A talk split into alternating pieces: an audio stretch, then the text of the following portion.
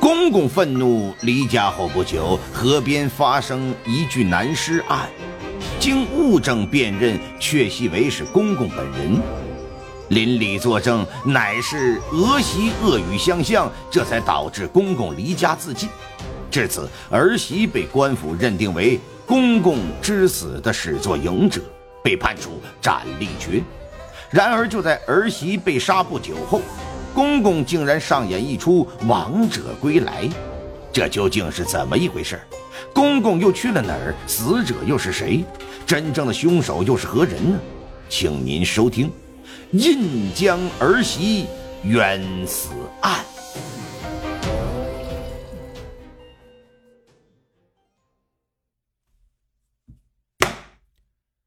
生以孤名，炫气豪；死犹虚伪，惑而曹。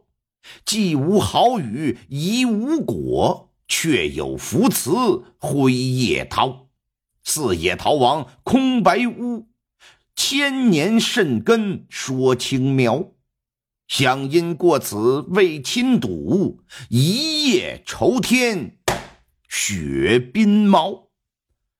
明朝弘治年间，贵州思南府印江县的临江村呢，有一户姓沈的人家，以务农为生。户主叫沈西南，娶妻马氏，二人呢生有一女一子。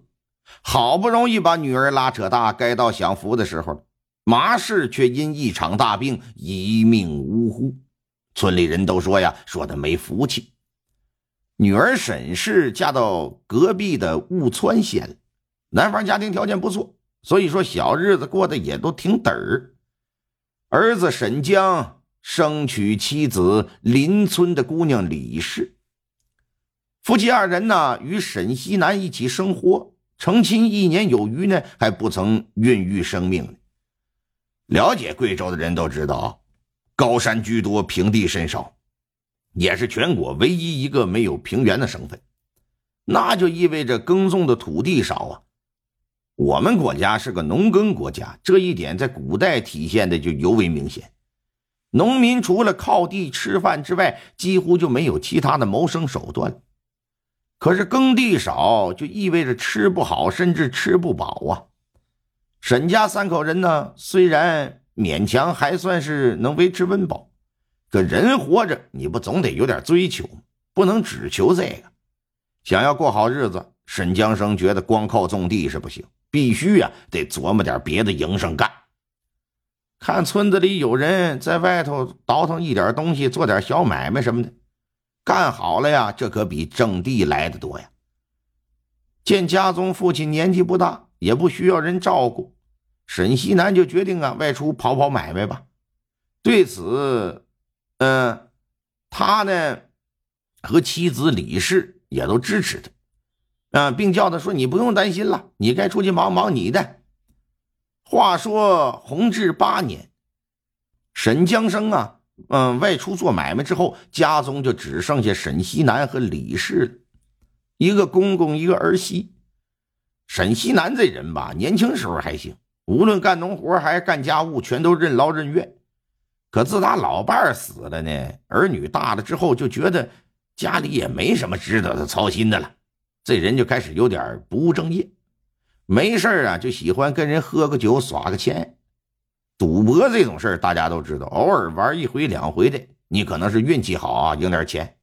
可要经常玩，那不玩耍阴诈的情况之下，没有一个人能靠这个发家致富。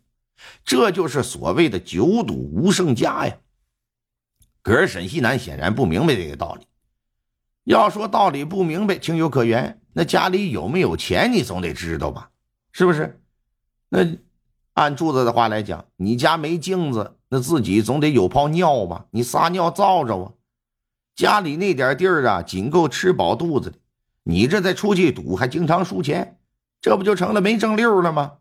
但沈西南不管那套，在赌博这件事上，他是乐此不疲。哎，总想把输的赢回。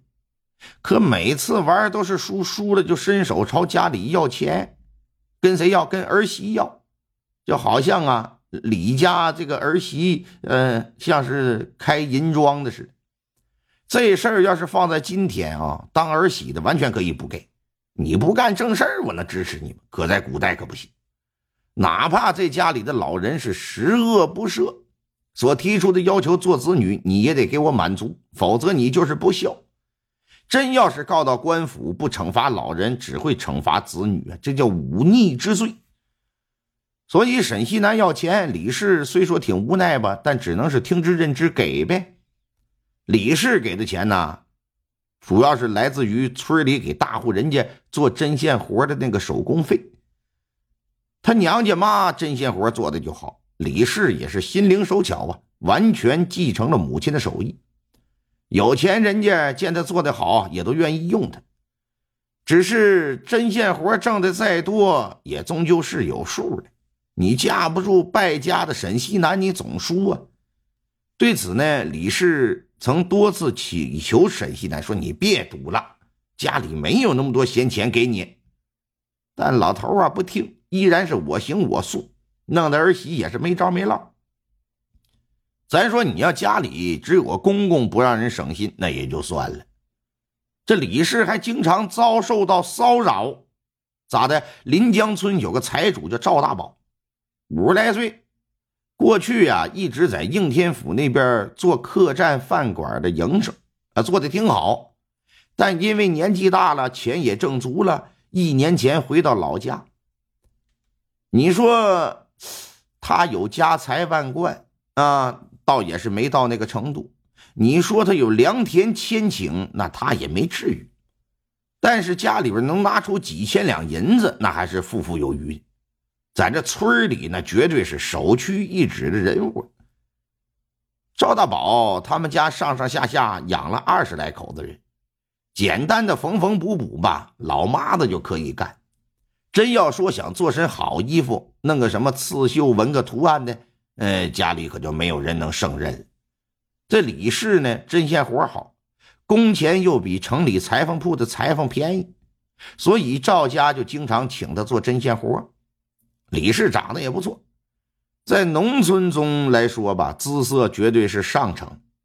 另外呢，身材高挑婀娜呀，那这一年才有十九岁，又是成亲不久的那个小少妇，虽然衣着朴素吧。可却有着一番别有风味的情韵。他经常出入赵家，赵大宝看在眼里，是养在心上啊。特别是当看到李氏和自己那人老珠黄的夫人在一块儿的时候，那心里就会情不自禁的皱眉感慨：真是没有对比就没有伤害啊！你瞧李氏那水灵劲儿，那小脸蛋轻轻掐一把，肯定是一掐一兜水啊。再瞧自己那夫人，我你妈！扒拉麻子、大黄牙子、烂嘴边子、淌哈喇子，一脸蛋子、痤疮，外带个酒糟鼻子。哎呀，这上去掐一把，能掐出二两油腻子粉来，哼哼，真是越看呐越不顺心。